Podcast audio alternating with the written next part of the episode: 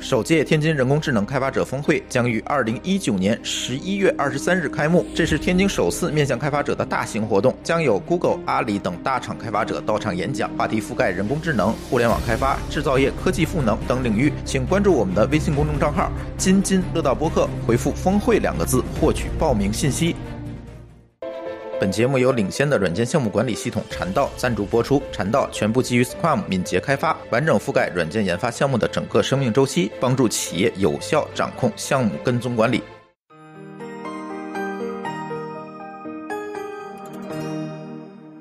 各位听友，大家好，这又是一期乱炖。今天的录音呢，还是我老高，还有张乐，我们三个人给大家录音。呃，这期节目呢，其实好多听友点题啊， 这这次热闹了，热闹了，好多听友点题说你们这期必须要聊一下区块链了。哎，我说这个不好吧，之前聊区块链都被下架了，听友们纷纷表示他们这次再也不敢下架了。我一心想也是哈，那咱就聊聊呗，对吧？然后这件事儿的背景呢是，呃，十十月二十四号啊，这个中共中央政治局第十八次集体学习，然后学习了什么呢？就学习了区块链的技术。然后习大大发表讲话哈、最后说区块链的技术已经延伸到了数字金融、物联网、智能制造、呃供应链管理、数字资产交易等多个领域。中国在区块链领域拥有良好的基础，要加快推进区块链技术和产业创新发展，积极推进区块链和经济社会的融合发展。哎，这一篇文章一出来，我这朋友圈里就炸了呀。然后呢，因为我朋友圈里好多都是搞区块链的，有好多甚至炒币的币圈大佬，是吧？这个大伙儿就疯了。呃，纷纷说这个区块链的春天到了，然后所以也是引发了我们听友啊说这个你们要聊聊区块链这件事儿。嗯，但是我现在想首先问一下老高，你怎么看见这件事儿？我只能说，呃，从某个角度上讲，这个事儿可以叫进入正轨，但真的能不能，嗯，能不能真的去落地，或者真的有哪些在某个角度上能够做一些实际的应用，这事儿可能还得打个问号吧。是的，是这样。其实我跟老高的观点是一致的。嗯，是这样，就是首先哈，就是咱现在要谈这个这件事情对区块链行业的这个影响。其实我当天就发了一个朋友圈，我说你们先读读历史，对吧？再看看这个讲话，然后你们就知道可能币圈大佬们的日子不好过了。为什么呢？正规军上山啊，第一件事情要干的就是剿匪啊。那天我也看有朋友在转这个朋友圈，也有别人在写同样的这个观点，就是说区块链是我们在之前的节目里也聊过啊，区块链这事儿有价值，真的有价值。但是呢，利用区块链干乱七八糟事情的这个割韭菜的人，实在是不要太多了。这甚至这个一度呢，区块链就变成了这个割韭菜的代名词。那现在国家要推进这个区块链技术的发展，要把这个区块链这件事情做好，那第一件事儿，我觉得，当然这个剿匪是打引号的哈。那第一件事儿，我觉得可能就要把这个环境我们要治理好，是吧？你不嗯能再说，哎呀，一提区块链都是割韭菜，那那这个这个件事情，国家就要背锅了啊，就国家就要背锅了。所以对于很多币圈儿的同学们来讲，我觉得你可能要谨慎，不一定是好事。当然，当天比特币涨了将近百涨了分一万之吧嗯啊，这一万多了，呃，这件事情出的之前呢，大概是五千美金，差点就跌破了五千美金。然后呢，第二天晚上就涨到了一万美金，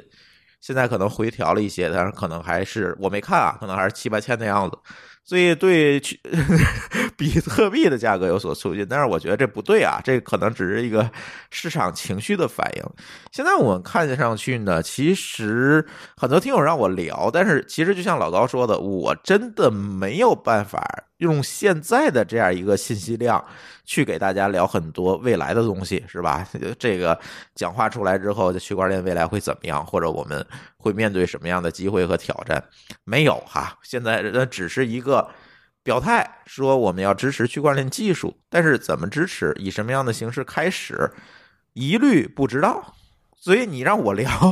可能我还会这个老调重弹，去告诉你区块链能解决什么问题，能解决什么问题，能解决这个重构生产关系的问题，是吧？呃，能解决这个呃这个不信任的陌生实体之间的信任问题，对吧？可以解决这些事儿。但是你说，就凭一个讲话，对吧？你让我说将来区块链的风口在哪儿，我不知道。我相信任何人也说不出来。如果有人说得出来，那他一定是骗子，是吧？一定是这样一件事儿。张总，你最近好像也接触了好多类类似的这个朋友，你你你怎么看这件事儿？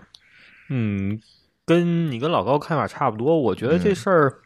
从国家层面上，觉得我觉得这也是个好事儿，因为出来以后，我看好多的媒体其实在澄清区块链和比特币的区别。嗯这其实人民日就是报把啊对对对，就把那个币和这个链技术要分开，嗯不能一想到区块链就把它就是像之前那个炒炒币割割韭菜给同质化了，就咱要把这事儿要做。同同时，另一侧面也说明了国家可能确实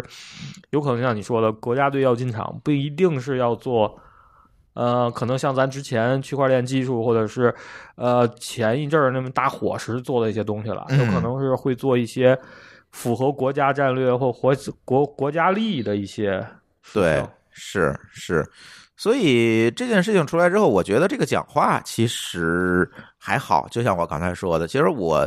特别关注的是二十八号那天，二十八号那天呢，呃，黄奇帆发表了一个讲话，也是他在一个会上的分享吧，就是讲这个央行数字货币这件事情，说这个所谓的 DCEP 就是由这个国家主权信用来做担保的这个货数字货币可能呼之欲出，嗯、中国呢想做这个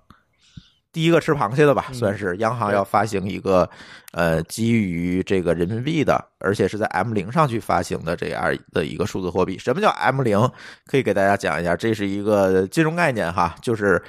发钞，国家发钞。在发钞的过程当中呢，可能会有很很多种形式把这个钱放出去。那么 M 零指的是什么？就是印钞票，就是我跟印钞票一样，把这个呃数字形式的货币我发行到市场上，这就叫 M 零。当然，它对应的还有 M 一、M 二啊，对应的比如说嗯票据、呃信贷等等这些东西我们不提。M 零就指的是我就是在印钞的这个层面，我对数字货币去进行一个支持。其实干的是这样一件事儿。哎，反而呢，我觉得这件事情可能有点意思。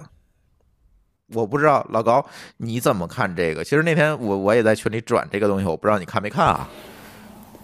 我个人觉得还是看这个央行数字货币的这个用，就是真正怎么在哪些场景下用。我看他有一个文章里大概说了一下说，好像就说也会出这种 A P P 啊，对吧？支持说大家互相转账啊，对吧？那这个呢，呃那其实其实给我的感觉说，可能在国内现在这种可能是不是已经。呃，就央行只是做，就是做这个做这个数字货币，想干这个是不是有点有点儿落后了？嗯我没想好啊，嗯，还是呃说嗯它能允许说，比如像微信能够集成，你明白吧？嗯嗯，对，嗯其实这也是我们特别关注的一个点，就是这个点在于什么呢？我们很多的朋友愿意把央行的数字货币跟微信、支付宝去比，哎，它跟微信、支付宝有有什么样的区别？其实区别就是在于这个承兑权，承兑的这个嗯偿付的承诺是不一样的。嗯，如果嗯是央行数字货币在 M 零上去发这个数字货币，它的偿付其实是用国家信用来进行担保的，就像你拿就着级别级别更高，对吧？，对你拿着人民币永远能够花出去，拿着纸钞永远能够花出去。但是呢，如果支付宝黄了，微信黄了，当然了，可能更有可能的是支付宝、微信背后的为它做担保的这个银行黄了， 那这个你的这个数字上支付宝里的这个余额就变成了一笔债务，而不是一个偿付的可能性。嗯对，因为它担保的级别不一样，一个是国家做保，一个是商业机构做保，它最大的区别是这个。所以呢，当然它的组织形式也不一样哈，一个是中心化，我存在这个数据库里的，那么呢，数字货币至少的它也是一个去中心化的。可以分布式交易的这么一个东一个东西，我我已经注意到，可能有一些银行，我看已经做了数字钱包，那啊工行 那个对，工行那个已经有了，它在 App 里已经开始做这个数字货币的钱包，但是具体怎么样不知道啊，我也没试过，我没有工行的任 何账户，就是我太讨厌这个四大行了。 澄清了嘛，说一切以央行为准。啊，是吧？嗯那也是个试验吧，算是就是跟风的试验。就是跟风这件事情特别多，就是就出来之后第二天，学习强国就说我要弄一个初心链， 是吧？哦啊对，呃然后腾讯说我要建立一个叫发票的这已经发在票做区块链对的国际，都注意啊！腾讯说我要建立一个发票区块链的国际标准。我请问腾讯，除了中国哪个国家还用发票？ 嗯，数据好像 receipt 这个好像是中国特色的东西，它要建个国际标准，不知道啊，没没嗯没看懂，没看懂，就是跟风的特别多。那个那个，我倒觉得刚才说那个数字货币那个问题在于说，嗯你如果把它只是当钱，那可能你跟微信、支付宝就没什么区别，对吧？呃，对，对这个事儿我想关键是展开那个说，链，关键是那个链对怎么弄？对，嗯 没清错算，嘛，对主要吧是清算，对，数字货币最有价值的地方，不是说我用数字的形式去付款去做支付，而是我给了你一个可以对货币的交易过程进行编程的可能，这个才是重点。就是说我可以在程序。当然，这个程序这些代码也是在链上哈，我可以在链上去做做智能合约，然后通过智能合约去控制这个资金的流向和资金的往来，然后通过这件事情去做很多金融上的创新，这个才是数字货币最重要的一个意义和特性。但是，央行发行的数字货币能够让每个人在这个链上进行编程吗？我觉得嗯 不可能，我可可能很难，是吧？对，可能很难。它可能会允许说，银行、金融机持构牌照的哎，对持牌照的，我在上面去就发行就一就个叫做认证机构，对吧？哎，它可能是以一个联盟链的形式，你这些机构进来，你才能在上面去做，呃，做智能合约，对吧？发行通过智能合约再发行衍生品、金融衍生品。然后，当然这个事情本身也很有意义啊，不是说没有意义，因为你知道，如果我在链上去干了这么一件事情，我天然的就比原来传统形式上的金融产品更可信。嗯，对，一定是这样。哪怕它是一个联盟链，它也更可信。那这样的话，其实可以颠覆很多金融上的，我们就可以叫金融创新吧，其实可以做。但是呢，其实这件事情远远的是不够的。从国家层面做这件事情是对的，但是如果你想促进区块链的金融创新，或者像习大大说的，要在供应链管理啊、这个智能制造等等领域都用上这样一个数字货币，那仅仅的去让一些商业机构去对数字货币进行操作，或者做智能合约，形成一个联盟链，这可能现在看来是最大的可能哈，可能是不够的。但是还是那句话，我们不知道，因为现在都是传闻哈，都是只言片语，我们攒在一起，我们去猜这件事情，不知道。但是 也有可能央行说了，好，每个人都可以做这件事儿 了。也不是没可能，对吧？也不是没可能。如果他把这个东西放得更开，我觉得这事儿就有意思。所以这件事情是不是有意思，能不能做得很好玩儿，关键取决于这个央行数字货币的使用范围和智能合约的开发权限。如果狭义的去看这个区块链概念来讲的话，可能最重要的就是这个。这也就是解释了老高刚才说的，只是用来支付，它确实没有什么意义。它嗯跟微信、支付宝有什么关？又有什么区别？没有。它，但是它最有价值的是这个可编程的概念吧？对，但是这件事情我不知道他要怎么做，所以我就没法评论这件事儿。而且还有一个问题就是它就是它那个那个节点啊，到底是谁都可以建呢？还是说跟那个什么一样，就只是所谓的它的合作伙伴才能搞？这应该是一个联盟链，就是各大金融机构是嗯嗯建立节点，应不该能有随便都能建。啊 Facebook 那啊种，，那就是一个一个相对来说还是个准中心化，对吧？或者叫半中心化的。对，对，不然它记账效率解决不了啊！你给人转个账，你对啊等今儿去吧，你，对吧嗯？它有这个 问题。嗯，但应数该是这据样可能对于大家来说都是可以获取的，对吧？对，而且呢，我嗯觉得可能这个模型应该也也会建立在这个 Depose 这个模型上。嗯，对，就不能而且是只能 POW 这这这种模型，嗯，对，对吧？这个至少是这个有 POS 的这个模型这个有所谓时间点吗？没有，所以一切都就是是也没说猜什么时候测会推，是吧？对。嗯，嗯，好吧，等着呃看更多的猜测。那天其实晚上我舒淇回家的时候，我跟舒淇在家里聊了很多，但是我觉得这个聊的内容我就不想公开给就是我们的听友了。为什么呢？因为我觉得还是那句话，猜测那面儿大，嗯猜测那面儿大，我们谁也不知道央行到底想怎么搞，或者是从国家层面上到底要以什么样的一个形式和力度去支持这件事儿，对吧？从国家战略的层面上，到底怎么去看这个东西，不知道。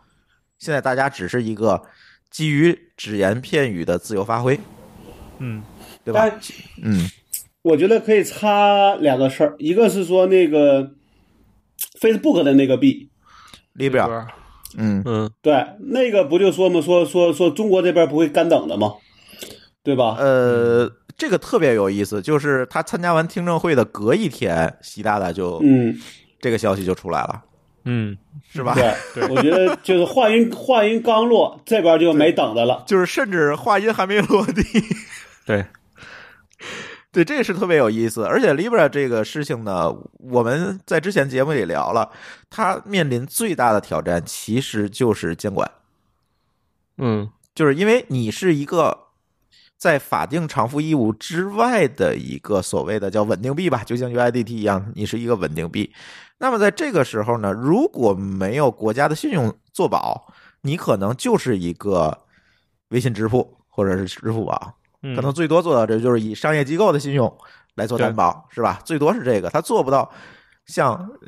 央行现在要要做所嗯谓 DCEP 的这个层面上，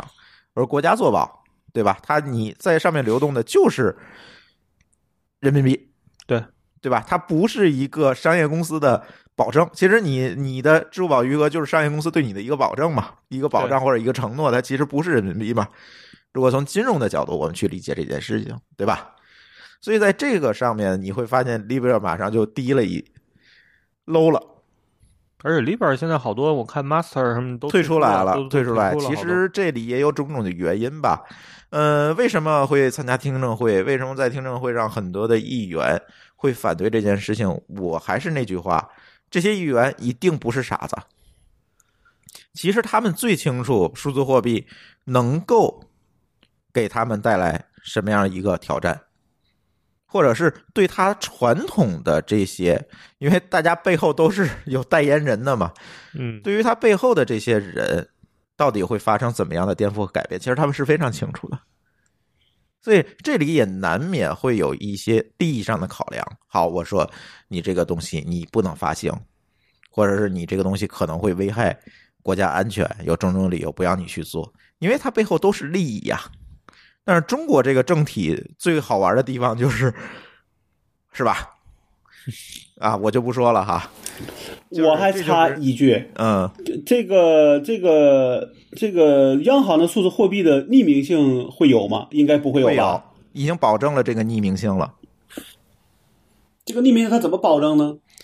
呃，因为数字货币天生就它就是有匿名性的属性，它也不需要你去做任何的这个实名的。现在来看啊，你你不需要经过任何的实名认证，你就可以做这种去中心化的交易，其实就跟花现钞是一样的。现钞上不会写但名字是嘛，那个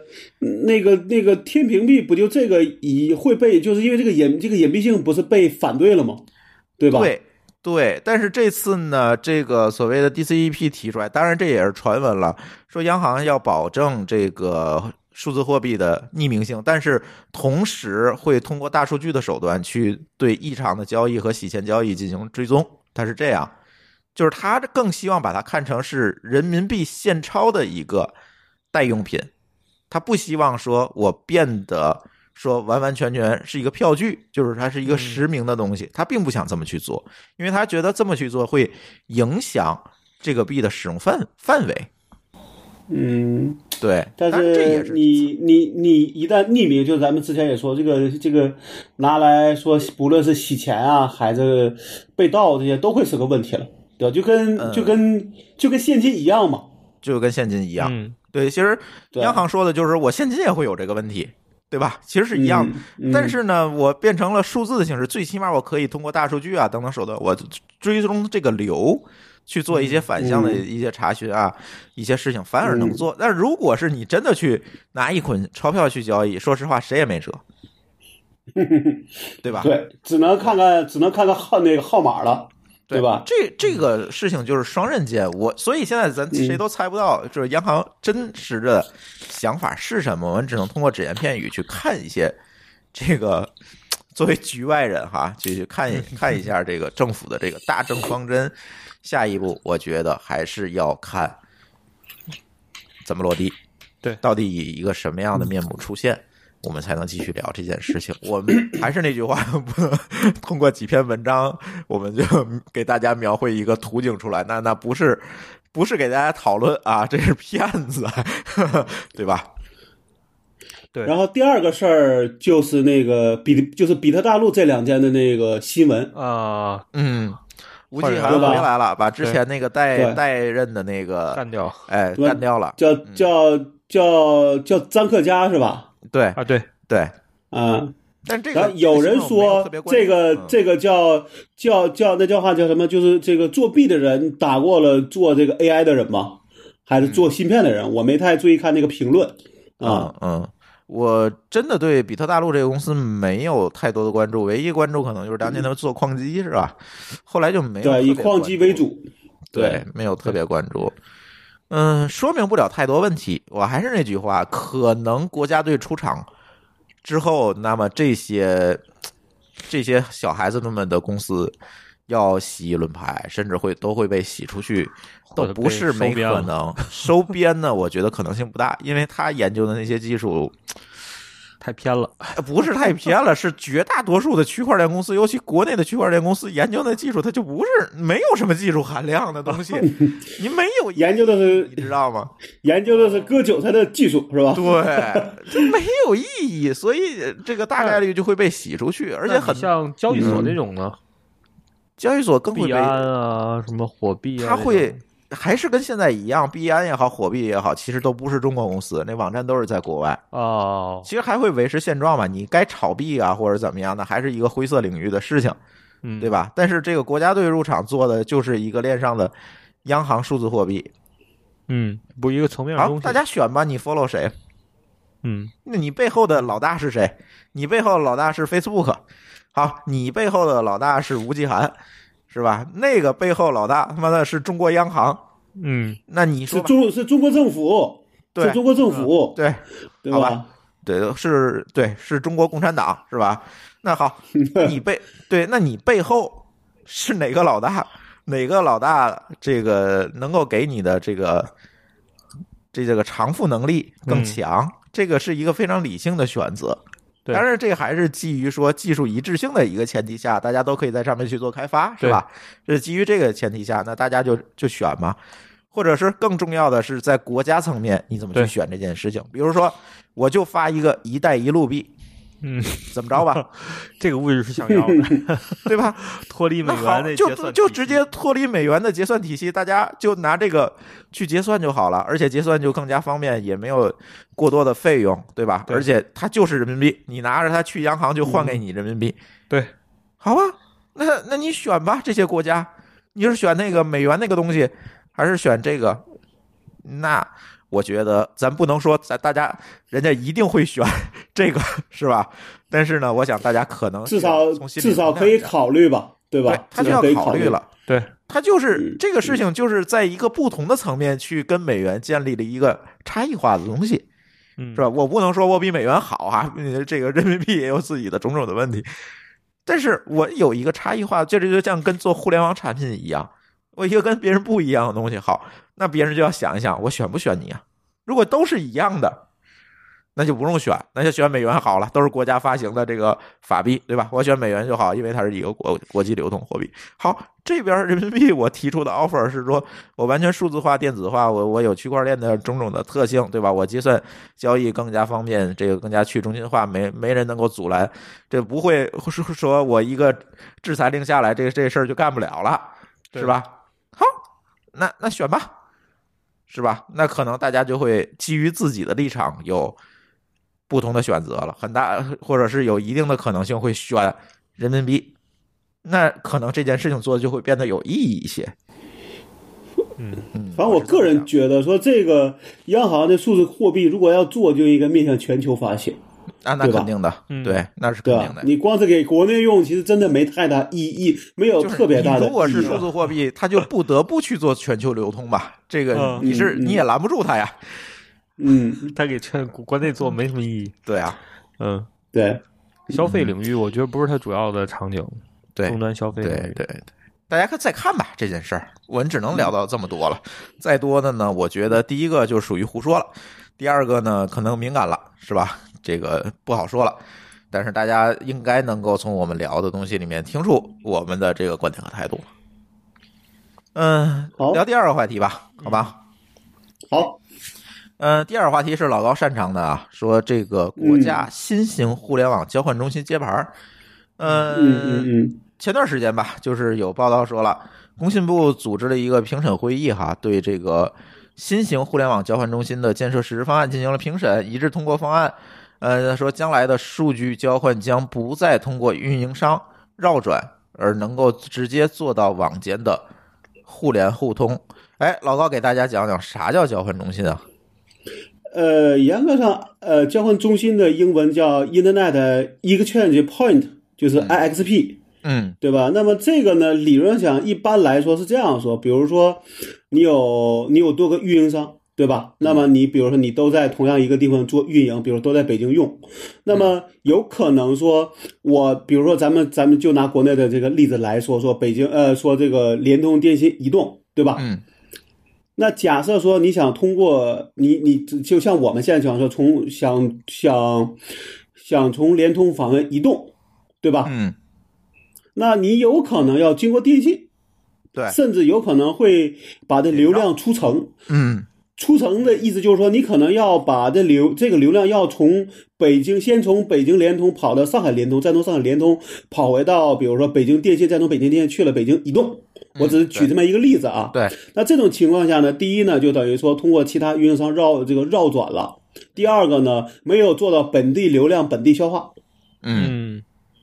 对你明白什么意思吧？就是我刚才说的，北京联通访问北京移动，假设对中间必须经过电信去做，呃，做这个穿透的话，那么这种情况是一个非常让这个用户体验会变得不好的一个情况。而且所以会呢浪费资，IX 源的一个目的就嗯等于说是中立于所有的运营商之间，做了一个本本地流流量本地消化的一个一个方案。嗯，也就是说，嗯所有的运营商 IDC，、我就把我所有流量接入到这个交换中心就可以了。交换中心对再负责对把你该去的流量分发到该去的地方。对，你可以认为它就是一个边界的一个地儿，只是主要用于说，就是能够就近让这个流量能够消化掉。嗯，就相当于对吧那个我做了一大交换机，然后一个运营商我插一根网线。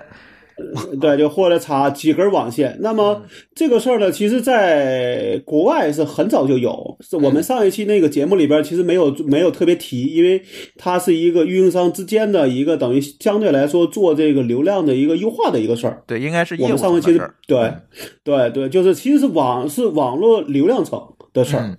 所以我们那天其实很多人聊的还是应用层的事儿，对对吧？嗯对，那么这个事儿就没有提，但实际上在国外呢，有这种中有这种相对来说非盈利机构在做的，也有这种运营商专门把这个当做一个业务去做，都有。那么可能亚洲最大的那个交换中心是 HKIX，就是香港的那个一个交换中心。嗯，全球最大的应该是法兰克福的一个叫应该叫 E DECI CIX 的一个交换中心。嗯然后那个呢，甚至已经做到了说，它除了做德国的，甚至还会做阿姆斯特丹、做美国、做很多地区的一个，呃，就是帮本地做这流量交换。嗯嗯对，那么当然就是我说的这种都是一种期望，就是说希望能把这流量都在本地化。当然，可能说它也会在一定情况也会起到一个流量优化的事儿。我举一个现实例子啊，就比如说我在家北京联通，我有时候要访问说，呃，教育网的时候，有可能会先要把流量转到上海联联通，再从联通进到进到教育网。这就是其实在我们看来是流量没有做好优化的事儿，嗯，你明白吧？没有直连。那么，呃，一个是没有直连，一个是绕，就是它绕路了。嗯啊，那么这种情况下就就会比较烦，因为你一旦只要你出了城呢，至少是十几毫秒起的一个流一个流量，对这就是一个延迟，对吧？嗯啊啊，然后呢，呃，交换中中心，你看他写的叫新型互联网交换，就是他们原来也有，但中国的交换中心的一个比较大的问题在于说，其实国外的大量的交换中心以基本上都是以端口收费，嗯，就是接端进口收来费的是啥意思？端就是说口嗯你接一 G、接十 G、接一百 G 的流量，不管你真实流量跑多少，只看你接了什么类型的端口，按这个端口费，他收的是端口费。嗯那这样的话，就是你基本上就是你你你会基于你的流量去考虑说你的这个，因为你的端口费是固定的嘛，而且嗯其实在我看来说，这个端口费是一个非常是个非常便宜的一个价格，所以说你基本上来那来说，你去接一个交易中心，你的成本其实并不会抬高特别多，嗯对吧？嗯但中国的原来的交换中心是什么方案呢？第一个呢是相对来说是算是只只能叫叫叫可以叫国叫国有，嗯就就是没有私下的，就是或或者不叫私下，就没有这种所谓民的营，呃呃，对，没有民营的，或者你第二个呢不能自己它是几家按发起一个，对吧？对，然后它是，然后然后它是按带宽收费，那你这下就麻烦了。你等于说你跑的带宽越多，你为这交换中心交的钱就越多，那么你想想这个谁会去接？所以说我们原来说的那个第三方出口，理论上讲都是因为网间交换流量成本太贵所导致的一个畸形的产这个这个产物。嗯嗯嗯，嗯，那这次所谓的新型交换中心是不是也是会按端口收费呢？这个我其实一直建议我们群里的那个李想，他、嗯他的他就在新通苑嘛，所以他其实对这事是比较比较了解，但是可能现在还没做到这个地步。但我一直都跟他讲，我我我完我跟他讲，我说据我的这个判这个判断，如果你不能做到按端口收费，那基本上这事儿就没有太大的戏。但是我不知道他们最后做这个方案里边儿是怎么做。当然，它这里边会有一个地方会相对开这个开放，就是允应该说是允许民允许民营了。就嗯这个是不并并并并不是一个说必须以就是以后不是说只有这种呃官这个官方才能搞，现在可能会做一个探索。另外呢，呃，可能包括说这个的盈利方案也会去做个探索，但是我没有特别去看他那个方案啊，但是我觉得。呃，怎么说？大家都在摸着石头过河，嗯嗯嗯，因为现在其实还没有定论是吧？就怎么说呢？就是他没有完，就在我跟他聊的感这个感觉下，我觉得他们是没有完全照搬国外的这个方案，嗯嗯嗯，而且一个很大到的底在什么上有创新也不知道。对，而呃，这个我具体不知道，我到回头我可以再问一下。但而且现在国内一个比较大的问题在于什么呢？是这个三大运营商独大这个事儿是一个，也是一个这个事儿做不太起来的一个很大的一个怎么说是一个制约。因为国你像国外，我给你举例子啊，美国。美国整个，你想，它有差不多三四亿人，然后呢，大概有十五亿 IP，然后我据我的同事跟我讲，他他们大概粗算了一下，美国有七千个运营商，就大大小小的，嗯包括一个城市的，就因为它有很多运营商是那种小规模的，对吧？比如他只做只在某个城市，在这个城市做这个当地的这个电信业务，你把这个东西也算上的话，他们其实有很多很多很多。但国内呢，很多只是倒卖这个电信、联通、移动的这个这个这个这个怎么说，只是一个呃二道贩的一个类型了，嗯，对？吧？因为他自己没法接呀，他只能二道贩。啊对对对，那那那那么这样的话，那就是说，你如果说比你举个例子说，咱们说句不好听，如果说联通、电信、移动都不参与这个新型交换中心，那这新型新新型交换中心可能只能是阿里、腾讯嗯这这些公司玩儿，但他们的流量到底有多大呢？你会发现说，他们三家如果都不参与，其实这个事儿是玩不下去的。对，而且就像他们如果接入，就是他所谓的云服务接入，他并没有用户这一层嘛，就是他可能对啊，都那是下嗯下行流量，没有上行流量。对你终究还是要去到用户那那那边去的，否则你中间能够拿来交换的流量没有那么多。而且都是对吧单向的，没意义啊。呃，就是你能省，但是不会省很多。所以对对国外很多时候运这种交换中心都是在一些网络比较发达的地方会做，而且都是呈区域型。就比如说某个省或者某个州的一个，比如说大的这个，比如它的省、它的它的州府或者省会这个级别，嗯其实会有一个或者有多个交换中中这个中心，然后大家再去接的，对吧？嗯，嗯啊、对。对那么国内的问题在于说，之前会有一些就所谓的叫 NAP，NAP 其实意思跟 ISP 是一个类型，只是说的可能不太一样，但是干的事儿是一样的。我没具体考究为，比如说 NAP 跟 ISP 中间到底区别是什么，但原来是管它叫 NAP。那基本上就只有在北上广有，然后呢，在前面起了一堆的这个叫直连点，我不知道你你有印象吗？骨干直直连点应该在十几个城市知，道知道，呃，那么这个呢，理论上也可以算是交换中中心呢，只不过是那种所谓民营的，对吧？都是市场部推动各个地方的这个运营商去那那去做，但是呢，终究还是一个问题，就是第我说的几个问题：第一，这些大的运运营商参与程度并不高；第二个，按带宽收费这事儿是玩不下去的，嗯，是没错。对。就你所以没有我办法给激那活这个市场嘛，对，所以我给那个他们出的一个主意，就是说至少要拉一家下水， 嗯，没错下手 嗯，对吧，对对，嗯嗯这，是啊然后肯定的然后然嗯对，然后呢，现在应该这个交通应该应该是在杭州，应该是在杭州接的牌儿吧，是在杭州挂牌，对吧？嗯，正对好对对在那么个会上嘛，嗯，看杭州这些运营商是否开明吧，我觉得只能先寄期望于这个。因为开明的话，他不把这个用户当做自己的一部分独占资产，那么其实这个流量是可以是可以共享的，对吧？嗯，对嗯嗯。嗯嗯嗯其实聊到这个事儿呢，我觉得就可以接下来聊这个话题。其实也是想聊一聊，就是最近呢，呃，长宽长城宽带宣布退出宽带市场。呃，彭博士旗下的宽带品牌长城宽带呢，这个其实大家都知道哈，很多的朋友也都用过。然后呢，他们想不做这个家庭宽带了，然后转型为什么呢？转型为通信服务。后面呢，会把个人的家庭用户的带宽的这种服务呢，就是交给三大运营商去干了。然后，嗯，长宽有四万员工，就是其实不是长宽了，是整个彭博市有四万的员工将承接三大运营商的固网安装、运维呃等等服务，包括给用户家里装网络啊、调网络等等这些服务。嗯，其实就变成了给三大运营商做服务的这么一个服务外包公司了哈，听上去。然后呢，当然了，这个彭博士旗下的这个宽带品牌，我们知道啊，不仅有这个长宽，还有这个什么宽带通啊、电信通啊，其实这都是彭博士的品牌。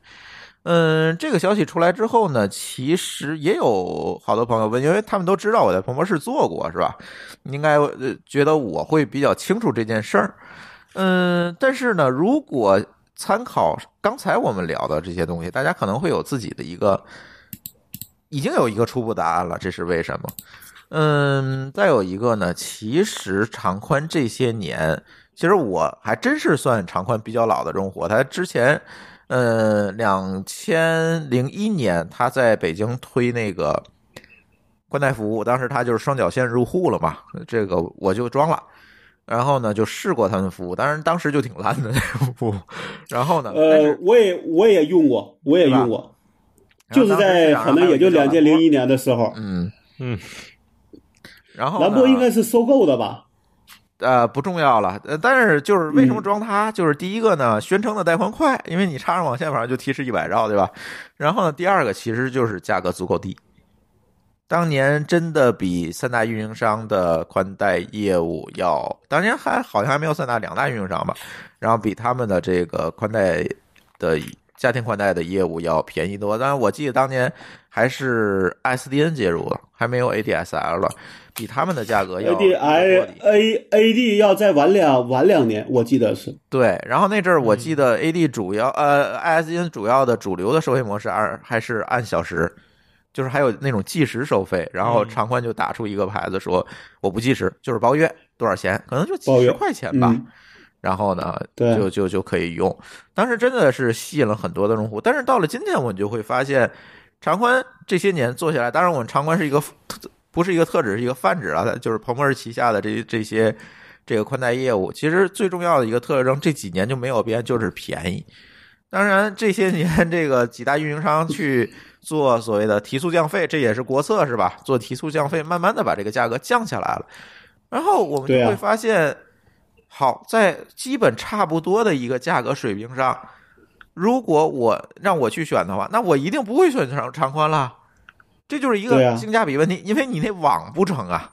这个谁也不要否认这件事情，你那网就是不行。为什么不行？其实刚才我已经说嗯了，就是因为它没有办法和几大运营商去做这个对等接入。我们其实它在这个运营商的世界里，他说他是中国第四大运营商，那其实它其实是一个二等公民吧，就是他是运营商，但哎是他没有办法跟其他运营商互联互通，只能通过一些旁门左道去做，他就没有办法，他真的从自己的主观的角度，他没有办法去提高他自己的。服务品质上的争竞争力，就是网络宽带带宽品质上的这个这样一个竞争力。那这样的话呢，可能退出市场，在现在的一个价这宽带价格的一个上面，我觉得也是一个不得不的选择。我我看那个消息，其实上半年就已经出了吧，只是下半年才真正执行起来，对吧？嗯、对，对吧？其实这消息我们知道很早了。呃对，然然然后我觉得是我当时用那个长宽的情况是啥？刚开始用的时候是还挺快，但是越来越慢，越用就越感觉慢嗯是因为用就是用户越来随着用户的增多，你能够分享的带宽就越来越少，嗯，对吧？然后我应该是用了一年之后就管就呃 ADSL 刚出就换成 AD，就再也没用过这个长宽了。嗯，对嗯，然后现在呢，那可能就像你说的，因为这几年其实这个这三大运营商一直在每年降价，每年降价，提出降费，其实给长宽留的这个市场空间就越来越小，是对？吧？而且它没法基，因为它没有真正的这个这个这个这个网络牌照，它只有一个接入牌照。嗯那你自己没有一个真真正的一个骨干网和接和接入能力的话，其实你这个网络的这个怎么说？你没你你你就是说白了就是你没你没有核心能力。对对？吧？没错，那你没有核心能力，那现在看这个情况，可能也就是真是撑到现在没法再撑下去，只能转型了。对。所谓的转型呢，他想做这个增值业务哈，但是这件事情呢，众所周知哈，这个也是彭博士一直想干的事儿，包括那阵儿去尝试去做电视盒子，去做家庭路由器，嗯是吧？做这些事情，然后有幸这这个这这些事儿都是我胡搞的。然后 呢，对，然后呢，其实看上去呢，也没有在他的这个业务红利期，把这些事情做到一个非常好的一个，就就是没没找到第二条腿儿。呃就没有这个第二条腿一直就是瘸的。其实应该在他的业务红利期，其实我去长宽的时候，其实还是一个红利期哈，就是还大量对用户还是对可以的，就是每年对趴在这个账上的，就是这个业务模式就特别好玩，就是你账上趴的都是预收账款嘛，因为一下子交一年的费用或者交两年的费用，它嗯账上趴的是预收账款，这这个财务指标是特别好的。然后呢，这些钱收过来，他去拿这些钱去做贷款也好，去去做更多的金融的这个手段也好，那好，你去发展一些新业务，我觉得蛮好的，而且也蛮有成功的几率的。这也是当时我为什么要选择说我把公司的业务卖给彭博士，我去去做这件事情的一个原因。但是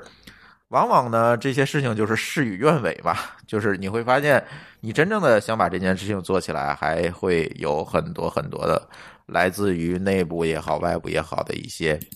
这种挑战或者叫不确定因素吧，还是蛮多的。所以这些事情呢，也一直在他最火的时候、最有钱的时候没有做起来。那在这个时候，如果再提说我要做增值服务，要做这些，他说要做这个，呃，叫智能家居啊等等这些事儿，我觉得应该已经晚了。那所以他现在只能做一件事情，就是我在这个低端的这个市场上去做事儿，就是怎么办呢？我去拿出这个四万的员工去帮助网呃去帮助联通，去帮助电信去做接入，对吧？比如说我打电话给幺零零幺零说我家想装条宽带，然后呢这个幺零零幺零就没有自己的员工了，都开了。然后呢，就给长宽打电话说：“这儿有人 想装宽带，你去装去吧，对对吧？就就干这么一个事儿，那嗯就是这个服务就的很外呃服务的外包，对吧？就是服服务务的外外包包，就是还嗯不计美团外卖的那个服务附加值高呢，我觉得。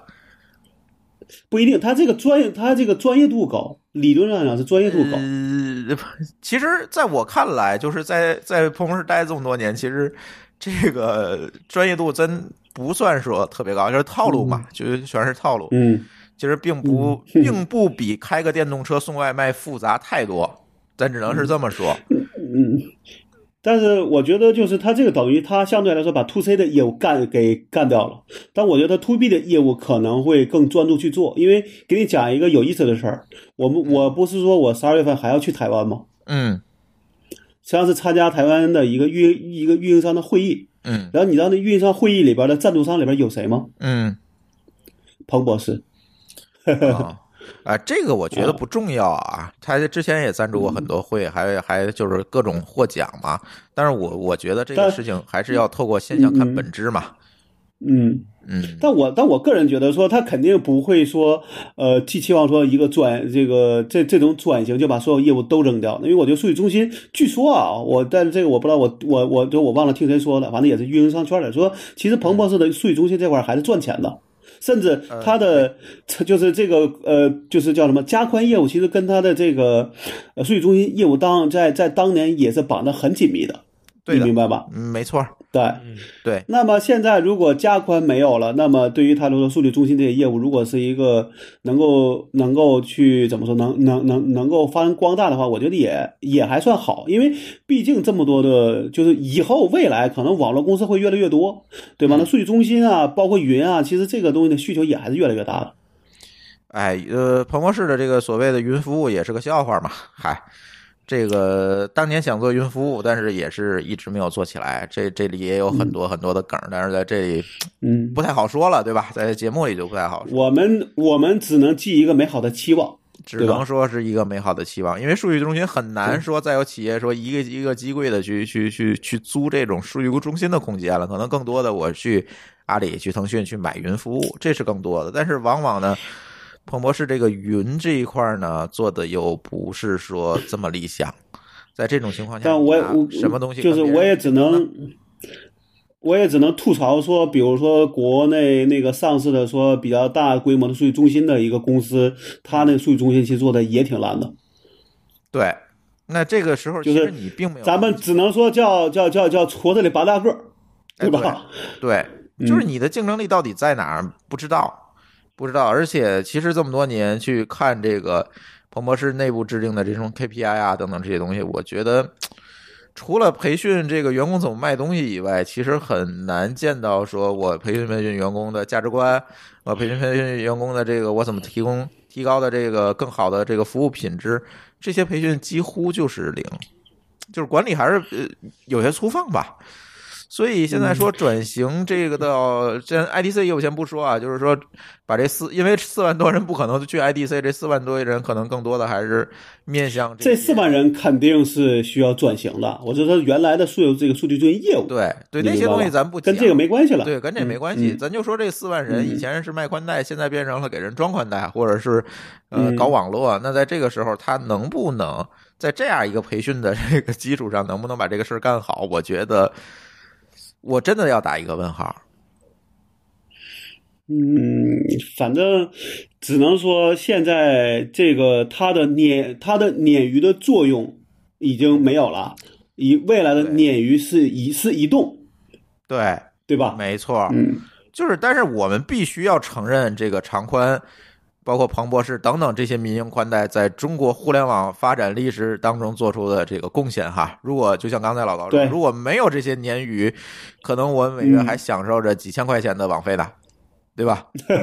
差不多，对吧？正因为就跟他们 A I 就跟 A M D 的价值是一样的，对吧嗯嗯没错儿，正因为他们加入了竞争，提供了一个勉强可用但很便宜的网络， 然后把这个三大运营商倒逼说我要搞这个提速，当然跟国家政策也有关系，去搞这个提速降费，去去做这些事情，其实跟这些民营企业的倒逼是。有相当大的关系的，所以好多人批评说彭博士说你这个假宽带是吧？这个这个你是不是骗人，我往往不这么看，因为我知道他们在运营的过程中有很多他确实想做做不到的事情。但是客观上来讲，从历史 历史进程的角度来讲，确确实实为中国的互联网这个提速降费做了不小的这个贡献，有意无意吧，做了不小的贡献。对，反正就是这样一个情况哎。我们现在只能希望移动的加宽业务也能够持续的给电信联通以压力。对，移动便宜，还是因为它的网其实也不太好，对，你没呃，有对办法。对，但是很多人的需求就是能用就行。对，对吧特别是说当年那个长宽，后来我们的那个推广的这这这个策略，就进一些老龄化比较严重的小区，比如说北京的这个劲松啊，对吧？这这这些小区，然后去推荐，因为为什么老人对网络的需求就没有那么高？首先，他不会打网游，不会吃鸡，对吧？第二呢，对嗯他对网络的需求无非就是说。我能拿网络看看电视，哎，我给你提供了大麦盒子，嗯是吧？好，我对我我能够那个拿手机，我我刷刷微信，看看这个跟家人朋友联系联系，这个肯定也没问题，肯定能保证，对吧？嗯，好，对，够了而。且时长会没有那么多，对吧？呃它不会总挂在上面，或者它所占用带宽对非常非常有限，因为大麦盒子里面的资源都在内网嘛，它不用出网，对，啊所以你对随便用对无所谓。对，在对这种情况下呢，对确实也起到了也很好的一个推广效果。对，但是但 是这个事情就是永远，如果价格一样，大家还是要选一下的。你这个时候你嗯很有可能就被选下去了，或者说我再撑着这个这么高成本的一个网络，确实就没有特别大的意义了。嗯，哎，现在我觉得中国这个情况下，其实到已经到了一个新高新高度了。对吧？我们当时聊东南亚那期节目也讲过，嗯中论中国的这个价格各方面，其实，在通讯这块儿，其实应该说已经是，呃，至少是前几名了，嗯，对，对吧？没错儿，嗯，对，所以看吧，我觉得长宽退市应该是一个中国互联网历史上一个标志性事件哈、 嗯看一下下步下一步会怎么发展。嗯，好好对，下一个话题也是大家喜闻乐见的哈。 呃，哎，李国庆，呃李国庆，李国庆啊，这个嗯突然一天晚上就被爆出来这个朋友圈截图，李国庆发的东西呢，这叫什么乏善可陈啊，就是还是那些事儿。嗯然后呢，哎，他老婆鱼鱼在下面的回复可猛了， 呃，爆出了很多这个打引号的这个实情，打引号的实情啊。首先，大家要知道，嗯哎，说第一，李国庆偷了家里好几亿，呃，一点三亿的钱，然后李国庆呢还有梅毒，然后李国庆呢还是同性恋，然后、呃嗯这这个种种吧，爆了很多嗯哎，该报的不该报的，反正全全报出来了。然后呢，这件事情持续的在朋友圈里刷屏了一天半到两天的时间 吧。我观测啊，这是个是一个是一个年是一个年度大瓜，对吧？年度大瓜不一定，离年底还有俩月呢，谁知道呢？这李小璐不又爆出来了吗？啊，这不好说啊。但那个那个说是已经是炒冷饭了，那是炒冷饭了。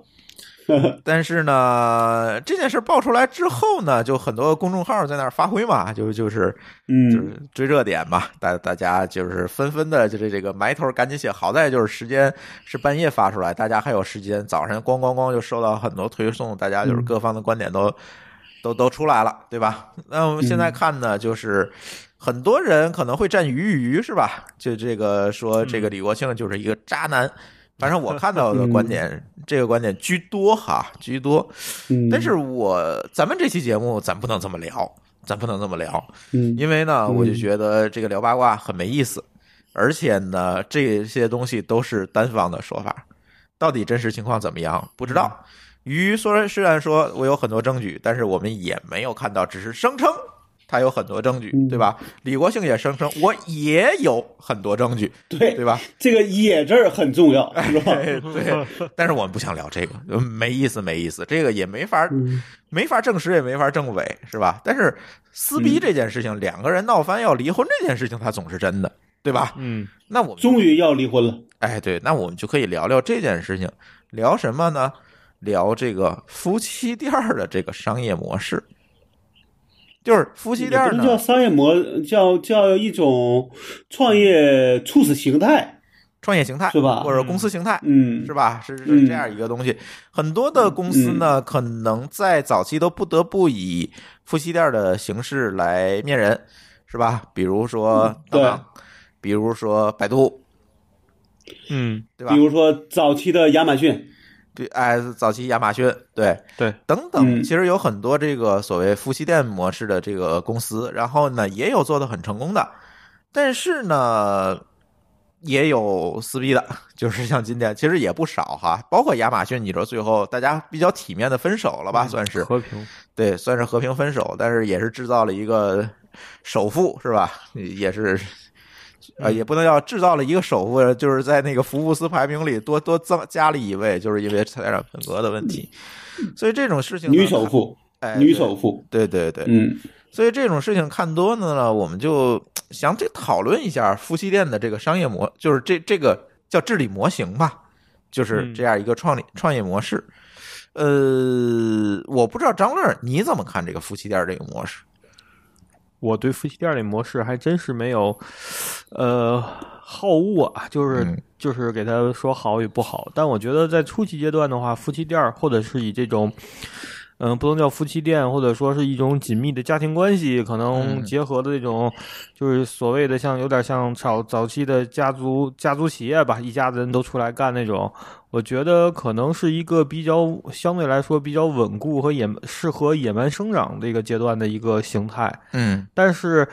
它规模变大以后，必然得走向正规的现代化公司治理也好，股权架构也好，都需要做调整。因为钱一多了，人人的这个眼界一多了，可能乱七八糟的事儿自然也就来了。嗯所以我觉得这个必须得在一开始可能。嗯，夫妻店是个好的开始，但也希望能夫妻店能去进入一个好的一个，就是权力交接也好，或者说是平滑的过渡也好，平稳过渡，对，嗯把这个公司交给到正确的一个方向上去治理。其实嗯像当当那种，我就觉得闹的就挺挺没意思的， 嗯，闹到这份儿上。是挺没意思的。而且呢，哎，我突然又想起一一个那个夫妻店来，这京东当年不也是夫妻店吗？京东算哦，对对对，对吧？对为什么叫京东呢？名字就是这么来这么来的嘛，对对吧？对吧？对然后呢， 这挺有意思，挺有意思。但是我我其实有一个观点啊，我有一个观点，呃，夫妻店儿其实是一个比较有效的早期治理模型，因为它更容易在呃这个决策者之间形成共识，对对吧？？沟通成本也对，低高。停成本低，而且呢，这个怎么讲呢？这个成本执行低效率也高，成本低，成本也低，就成本对吧也执低，行效率高。对，因为你不用发工资嘛，对吧？呃，我觉得这个呃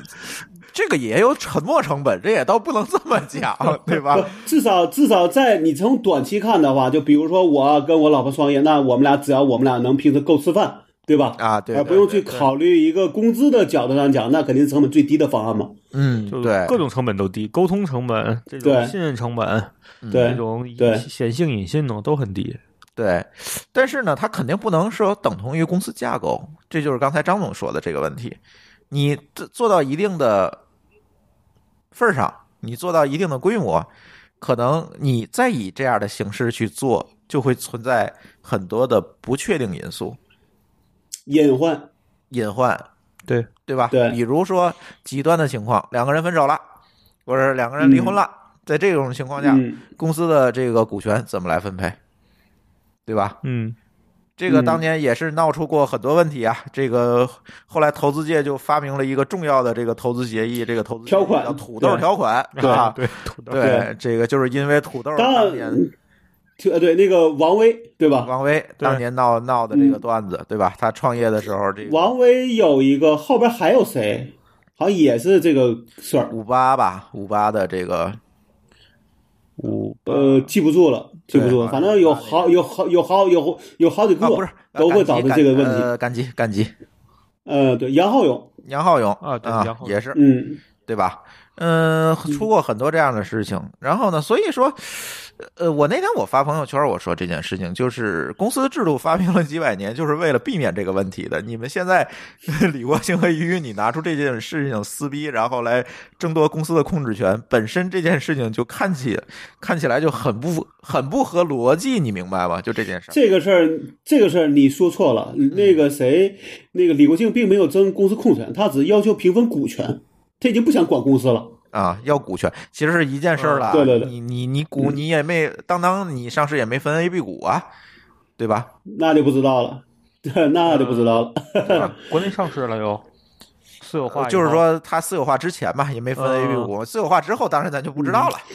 是吧？他们当年的那个时候还不流行 A B 股呢，对，当年不流行这个，嗯，嗯、，对，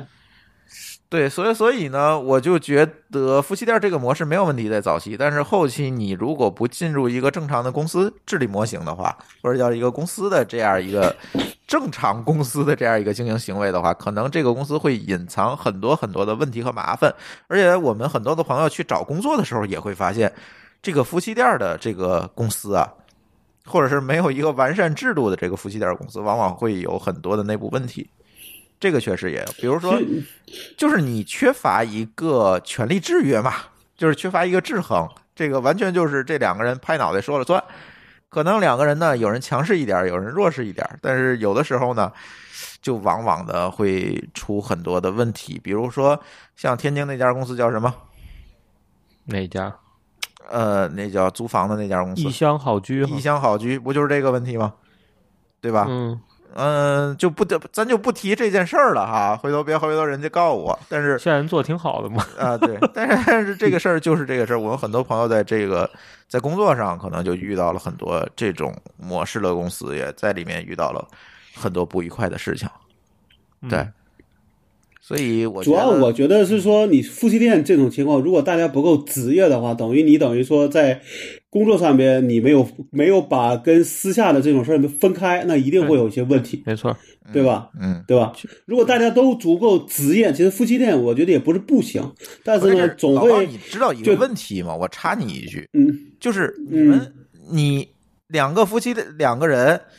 夫妻两人，两个人都足够职业，在这件事情里不够。你知道为什么不够吗？因嗯为嗯你的员工会对你们两个人的行为有预设，他就认为嗯你是一个夫妻店儿，你多专业，他也是一个夫妻店儿。不，这事儿我觉得很多人是啥，是因为大家分不清之后，比如说我是我是 CEO 对吧？我老婆是这个 COO，我我下了一个命令，COO 呢，比如要是正常的，我雇的一个 E COO，那肯定是去做执行，对，对吧？但是呢，可能你这个老婆的 CEO，他就说他要是不同意，他就会，呃，怎么说？可能会给你帮你穿小回家鞋啊，甚至就会对，就会拿就会拿着各种家里的事儿再跟你讲，反正会跟你扯不清。那对于一个对员工来说，那就不知道该听谁的了。对，所以很对吧多员工会预设这件事情吧，就就是哎，嗯反正这这个事情非常复杂，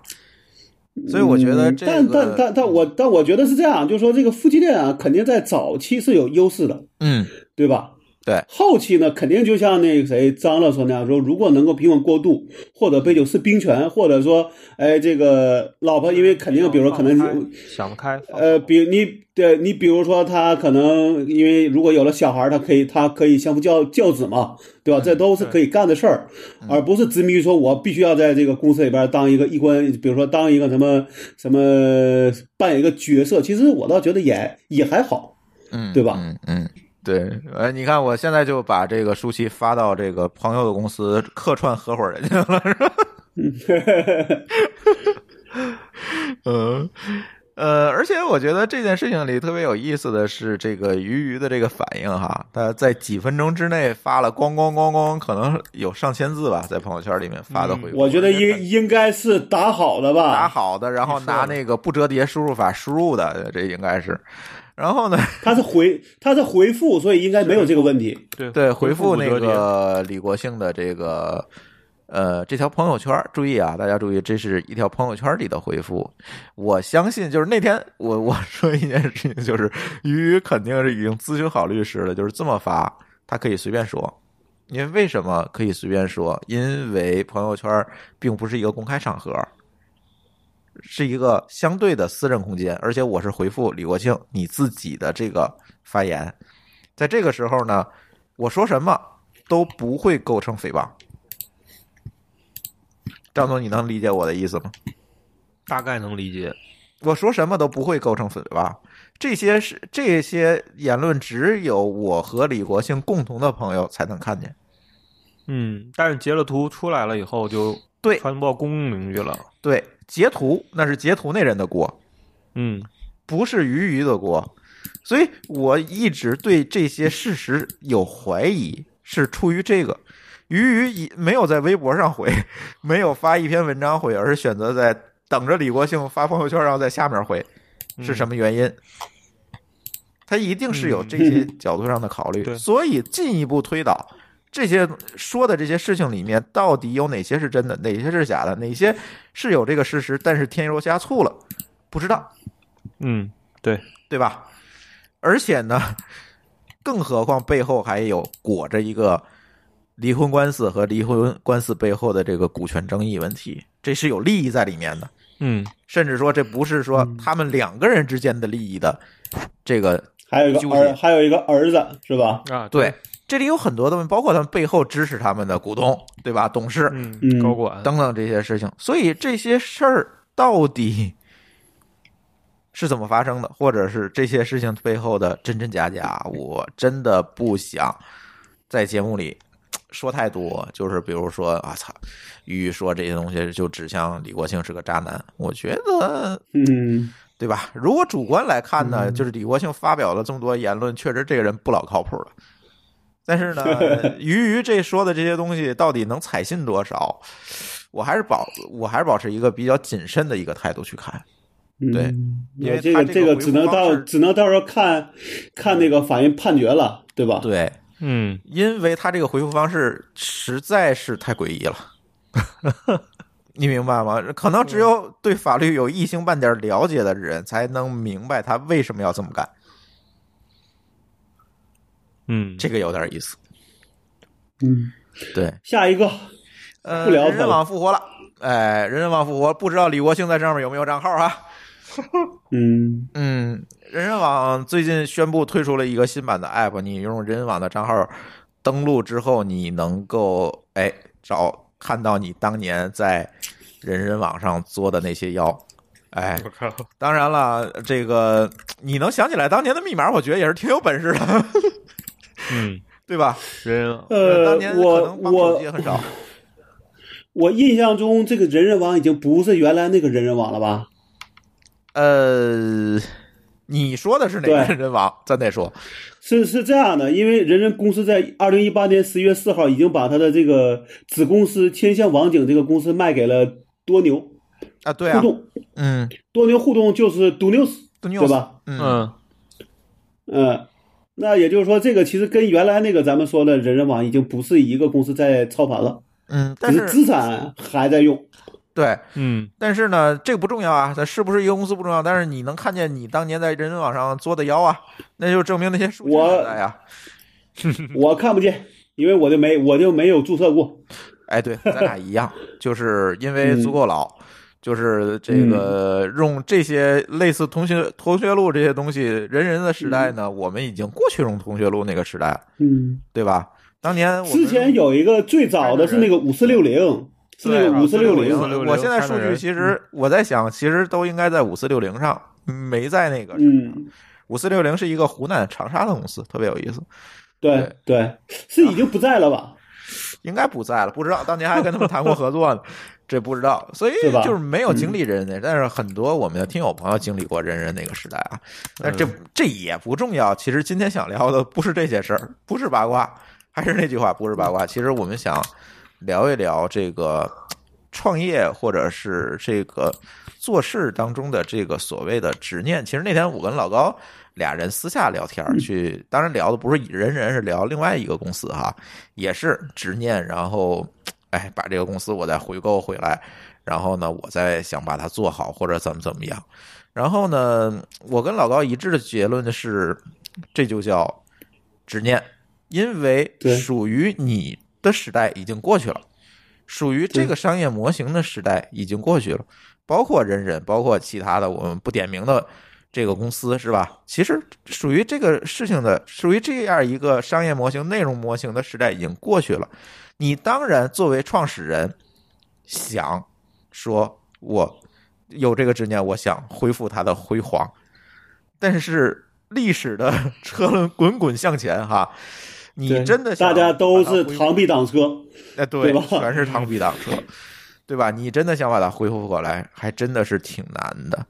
我觉得创业一件所事以情，我所以我个人的想法就是就是那个话叫既往不恋，纵情向前。向对前吧看？，做过的东西，如果不论是你的原因没做好，还是各种各样的原因，都不要再去想了，对吧？对，嗯，就是一定你要往前看，要要看一下西看一些我们新世界的东西，或者是新人类们在在想什么、做什么，而不是说我用着我的执念去妄图恢复我往日的辉煌。就像我现在，如果我想再做一个地方社区，是吧？我我我想复制嗯嗯这件事情，那是不可能的，对吧？因为大哎家不不上论坛了都。插个话题，那十九楼还在吗？十九楼在，但是但苟延残喘吧。半死不活呗，是吗？对他当好年吧其实好吧哦还上市呢，还想上市呢，啊，这个没上成嘛。嗯这这个说这个说来话又长了。嗯，对，但是我嗯觉得我特别庆幸的一件事情就是，在那个时代即将结束的时候，我果断的把这件把这个锅扔给了十九楼。接盘这个资产你不能叫锅，对吧？对，嗯对，否则你会有你会有法律问题的。啊，对，呃，对，这是一口盛着红烧肉的锅，怎么了？嗯，啊，对 吧？这个这不是一口铁锅嘛，对吧？然后，但是这是铁锅也是也是一口好锅呀。对呀、咱们也是对哦个吧陈之地嘛，对吧？呃，好，好，好，对吧？好所以好呃这这个嗯事儿，我觉得。呃也是给大家创业一个提醒吧。其实不想讨论人人到底怎么样啊，上面咱能够嗯看到什么，但是我就觉得就是怀旧吧哎，又是执 念，又是执念，嗯就是反正我我我在我的无论是朋友圈还是看的这些文章里，基本上这个人人网这个新闻就过去，然后就没有没有水花了，嗯好像也没听说谁去注册了一个，也没听说谁又回去又继续活跃去了，没有，大家就是怀对对着对，就没有没有，就是就像那大个家就前两是叹口气，对然后就过去了，对就吧？像前两天刷屏的“明天会更好”一样，嗯，嗯是吧？这对这个也是，就是把“明天会更好”这 MV 又拿出来做了一个重制版，那大家纷纷嗯的怀怀旧，想想当年啊，意已过去，好结束了这件事情，你并不嗯能帮助滚石。再通过这首歌辉煌一把，当然滚石也没这么想，人家也是想卖一个情怀，嗯但其实就是这么一回事儿，对吧？要把情怀和做事儿分开。要分要要能够分得出来，对吧？对，没错。嗯，好，下个话题啊，嗯呃，又有人要上市了哈，又有人要上市了，嗯这是我们的共同的朋友，对我吧们共同？的在这朋个友公们司里边， 啊，共同的朋友们啊，嗯，对，都在这个公司啊，呃，蛋壳。啊，蛋壳要上市了。这嗯个当然，这个消息只是近期近日啊传出来的啊，对，呃，没有太多的实锤，也没有更详细的资料，但是财报我们是知道的。嗯、蛋壳最近两年亏的可不少，一七年呢，呃，净亏两点七二亿，一八年呢净亏人民币三点六九亿，一九年前人民九币个月净亏嗯二十五点一六亿，我靠，然后二零一九年同期净亏损八点一三亿，就是你说的上是亿上上年上年同期是指的一八年吧？呃，一九年上年同期，啊，没关系，对，哦和上年下半同年期同期啊咱还不知道哈，但是不重要啊， 就是你看这个多少亿，嗯你就知道，基本上十几亿、嗯几十亿的这么去亏。嗯，很多人都说蛋壳这叫什么啊？叫带病上市，带病上市，就这个嗯，这一直这么亏，也没有建立特别好的新的商业模型。当然，我们知道他们在努力啊，在做一些新的事情，这个也不方便透露。但是很多人纷纷提出来，你会不会是下一个 WeWork，对吧嗯？WeWork 就属于那种说我们节目也聊过，我们特别看好，但是不确定因素特别多的一个公司，对吧？呃微蛋壳客现在也不行了吧？ ，WeWork 上市失败了已经。对上市失败，远人远人呃软银接盘了啊。嗯，一百九十亿。对，呃，可以先聊聊这个公寓这件事情，就是这种所谓的呃白领公寓，或者叫这种分租模式。嗯，其实我是一个非常早期的小白鼠，是吧？我一三年搬到北京的时候，就一直就在住在那个自如做的那个。叫自如寓里面，它还不是那个自如有家哈，其实它是自己买下的一个楼盘，然后呢，把它装修分成房间，住在这个房间里面，嗯其实是一个它独立管理和运营的一个楼，在这个里面。然后当时的给我的感觉呢还不错，呃，当然价格相对来讲高一些啊，咱就不说了。但是它给我的一个感觉就是说，哎，这是一个在年轻人能够接受的价格范围内，能保证一定居住品质的选择。我不知道你们能不能理，因为张总可能租房租的少哈，我在北京租房相对多一点，老高也会多一点，就是你租房我简直是嗯，对对，主要是你租， 对，嗨，这个租房啊，这件事情简直就是基本没有惊喜，都是惊吓。就是对你不知道这个你这个我得同意。对对这个 你不知道你租的房会是一个什么样的样子，有什么样的坑，你是不知道的，就没有一个标准化的产品给你。这个房也许价格很高，但是你进去之后发现那个家具简直是旧的不能用，对吧？你又不能给它扔了，然后你只能凑合，这是一个非常不爽的一件事儿。然后呢，这个而且呃装修装修啊什么的，你你也不就能别有这样这就是碰，嗯这就是赶，对吧？除非你租特别贵的房子，这个另说。然后呢，但是自如啊、蛋壳啊这些给你提供一个选择，就是我能够以我能够接受的一个价格，取得一个相对标准化的租房的一个服务，或嗯者取得一个相对标准化的一个租到一个相对标准化的房间，就避免了很多我以前租房可能会担心的问题。我觉得这是挺好的一个商业模型。当年对，可能我对自如玉好感还不错，还不错。然后呢，当然后来就不住了，因为感觉那个空间太小，养了猫之后就是完全就放不开了嘛，然后就不住了。但是一直对这个模式还是比较关注。但是啊，出事儿了。从这个一六年开始啊，这事儿变味儿了。由一个因为生比较激进，对吧？？由一个生意就变成了一个资本游戏了，嗯，对吧？嗯以前我就慢慢的收房去做这些事情就好了，我也赚钱。好，嗯，后来大家群起而上的时候，就像共享单车一样，快速的铺量，速度很重快要速的拿拿对吧房，快速的往外铺去去做中虎量。无论蛋壳也好，自如也好，还有很多很多的这国种，誉网购对的，特别多。嗯但是呢，在这个时候，我们就发现他为了走量，就产生了很多很多的问题。第一个就是，无数的人在网上反馈单壳骗我去做小贷、做贷款，就是因为嗯他那个房租可以月付，是吧？但是月付的概念是在于你先找小贷公司贷了一年的房租，然后你每月再还给小贷公司，也就是意味着如果小贷这个公司把钱一块儿给了那个一块儿呃蛋给壳，嗯了这个自如，对，或者给了蛋壳。那这个时候就意味着，一旦这个房子出了任何问题，你还要继续还你的房租。就跟你的手机被就是你贷款的手机被小偷偷了之后，你还要还贷款是一样的。哎，对，就是这个概念，这就很不爽嘛。就是因为它很多的这个供应商房源也不稳定，然后也出了很多很多的问题。然后再有一个就是甲醛啊，甲醛这件事情也是闹了很多很多纠纷，有人因为甲醛得病了，甚至得癌症了。当然这个事儿你就没法证实，也没法证伪嘛，就是到底是不是因为甲醛得的，谁也证证实证实不了嗯。那他们也就钻了这样一个空子，说我保证。说怎么怎么怎么怎么样，保证这个房子怎么怎么样。但是其实我们知道，在快速扩张的同时，它根本没有办法去保证这个房子的空置的时间，或者是我用非常好的装修的材料避免这个甲醛，没有办法，这只能赌命，就是看谁先吸，嗯是吧？嗯，然后还有很多，比如退房、退房上的纠纷还蛮多的，对，我上回去就是不是这回去台湾，上回去台湾，我们住的一个酒店，因为是这个会议方安排的，那一天那个酒店就那个甲醛味儿就特别特别重，嗯，你明白甲吧醛？你能我闻就到味儿第二天就赶就赶紧爬起来，就赶紧就退，就是我就就是要赶紧走人，千万不想在那就是再装住。嗯，嗯，就是装修味儿，对，就是那个那个味道，就是可能当时你不觉觉得，但你第二天起来的时候，你嗓子就已经肿，就已经肿了，啊你明白吧？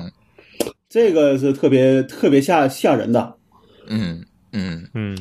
所以有一点意思，有一点意思。但是今天呢，这个蛋壳上市是吧？嗯，所谓的带引号的带病上市吧，我们不能说蛋壳有病啊，这这不合适。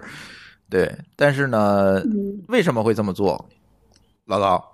你觉得呢？嗯，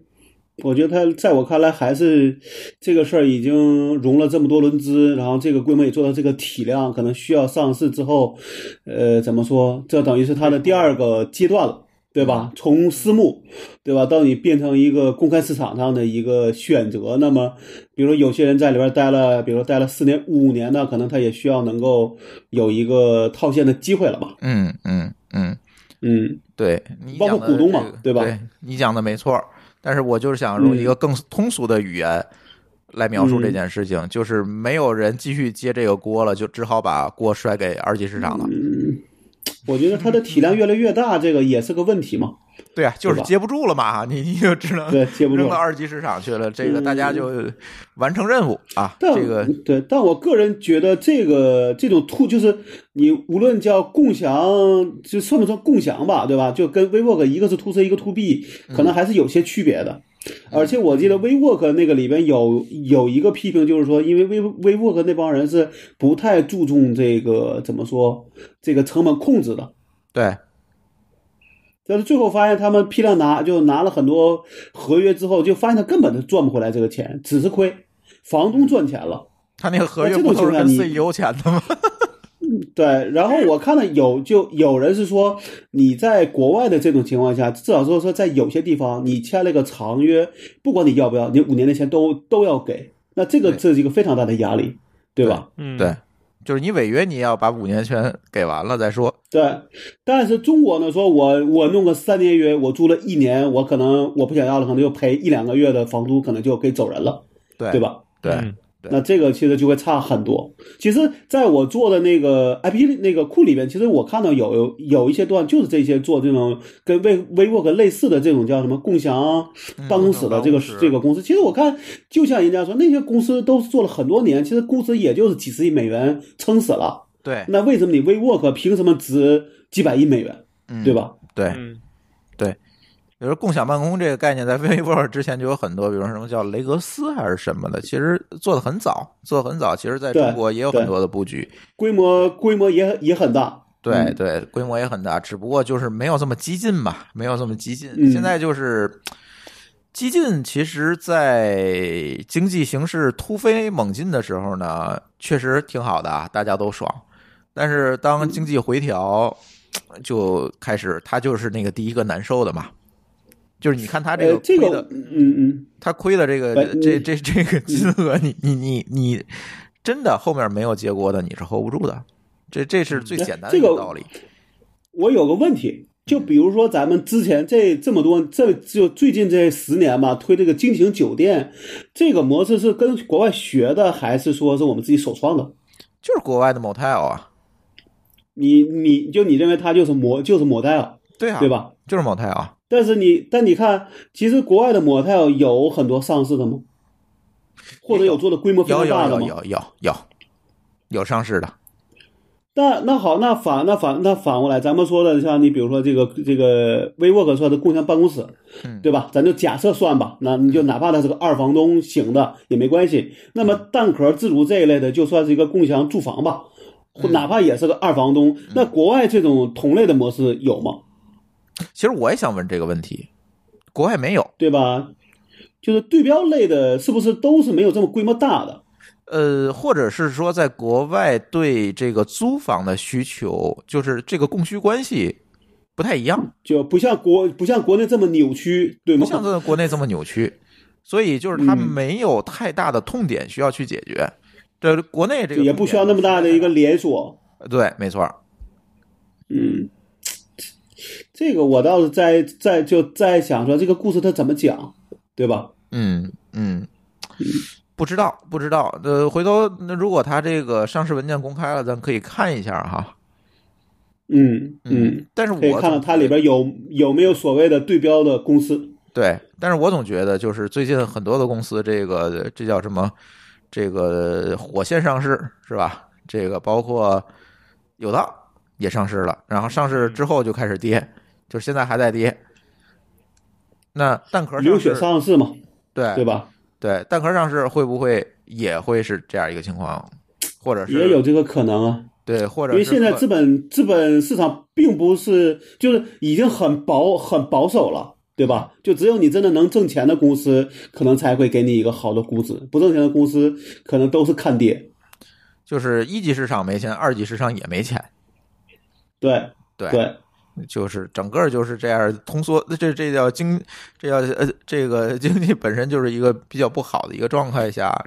这些事情真的很难讲。但是对于创始人来讲，可能通过这样一件事情就把锅甩出去了，我成功的完成了这个投资人的 KPI，反正上了市了，对吧？他因为很多很多对赌是上市是要求你上市，对，对吧？所以在这个情况下呢，反正他的任务完成了吧，剩下的倒嗯霉的就是接盘的嘛，是吧？就只能是这么讲。嗯但是我们希望蛋壳越做越好啊，我们的朋友们还都在蛋壳 呢。对，还还得指望他们请客呢，是吧？ 对对对对对，这个已经说了嗯啊，这个要请客。行，最后一个话题啊，最后一个话题嗯，又要双十一了。我不记得去嗯年的双十一咱聊没聊过类似的这个话题，但是今年没有又双吧十一了？没有吧？嗯没聊哎因为说实话，我这几年双十一就没买过东西。我也觉得，自从看到那双十一的那个堆积如山的那个快递，我就没有兴趣参再去参与了我呀跟你不一样啊，啊。我嗯在去年之前确实也没怎么参加过双十一，嗯然后去年是猛的参加了一回，因为我家里装修嘛，嗯，就是双十一那买了好那多电器那儿。那么你今天不你不装修了，你会参 与吗？我今年该软装了，啊，好吧，好还吧，好多东西没买呢啊！我今年嗯双十一想抢个投影仪。啊，再抢个嗯这个微蒸烤一体机啊，嗯这个这嗯舒淇已经把 list 的给我拉来了，嗯，嗯对，嗯但是呢，就就等着去剁手了。对，但是一般我看上的品牌，它双十一都不打折，这个是比较尴尬的。 对，我也那就说明人家有有怎么说叫有信心，对吧？无论什么时候都能卖得好。嗯，对，都对对对，都嗯是那种。但是真正双十一打折呢，我也看了一下哈。呃，说实话，如果抛开这个装修的这个因素，咱不谈，说我确实需要集中采采购一批东西，而且价格确实要比平时合适一点儿，对吧？我也我也不在乎这个时间成本，因为我反正也要买东西嘛，我可能会选。但是如果是在一个常态的状况下，我真挺烦这双十一的。说实话，我不知道张乐你怎么对想。啊我我对会会爆仓我觉得这个造的，对吧？造造节能力太强了，这造节能 六幺八、双十一、双十二，你知道嗯我最烦的一件事情是什么吗？我现在最烦一件事情就是到了双十一，我得躲着买东西，因为我快递送不来。对，对，因为快递被被爆局了，对，对吧？所以这个事儿我挺烦的。你说我双十一我买什么呀？我把一年的手指全囤了，没有用啊！你说它对一共它能便宜多少钱？你说我们家一平米房多少钱？对吧？这个我我我觉得只能叫人为制造一个购物的一个紧张气氛。对你让我去山姆对吧囤一个月的东西，我还能接受；你让我囤一年的卫生纸，我这是 这接受不了。你现在说你何你何必呢？对吧？就是卫生何必纸，呢比如说，我觉得这事儿还在于说他当时能为你省多少钱，嗯，对吧？嗯，你算的是钱，而不是说好像就觉得我不买我就亏了，对吧？嗯是这样，对是这样。但是我不知道今年，我总觉得这几年的双十一这个数字就是它阿里吧，咱就说，因为双十一这概念嗯阿里发明，就是阿里公布的这个数字每年以嗯这样的一个速度往上涨，我总觉得嗯怪怪的。我不能说这个数这字个是假的，这个问问群里那个谁，那个里边理论上讲是叫做下单的金额，那么你不知道他有他被哦他事后会有多少退单的，啊嗯，统计，你明白吧？比如说，咱说个极端例子，说你今年你今天做了一千个亿，可是有最后你第二天变成有九百九九九十九亿退单，那对他来说市场的这个作用已经已经达到了，明对吧白了。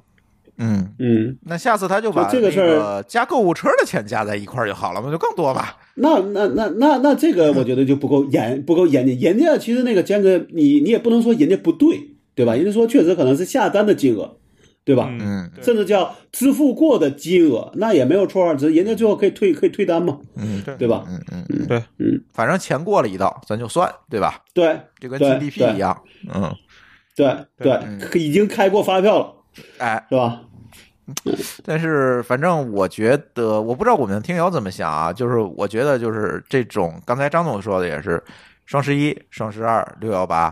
是吧？每年这种造节的活动现在是越来越多了，好像这个电商大家都没要有一不造节就个卖不出独东西一个了独相对独占的一个造节的时间，因啊为、对因为问因因为问问就问题是这样的，比如说你双十一，那大家可能都会想的是淘宝，对吧？想的是是这个天猫，而不是京东。虽然你京东也做活动，嗯对吧？嗯，嗯所以京东可能会搞六幺八，对吧？可能可能包括苏宁，可能也会自己做一个，好像它有一个店，有一个什么也是几周年的一个店庆的一个对对日吧对，对可能每年都那都会搞，对。对那但是问题在于说，你手里能买的东西是有限的，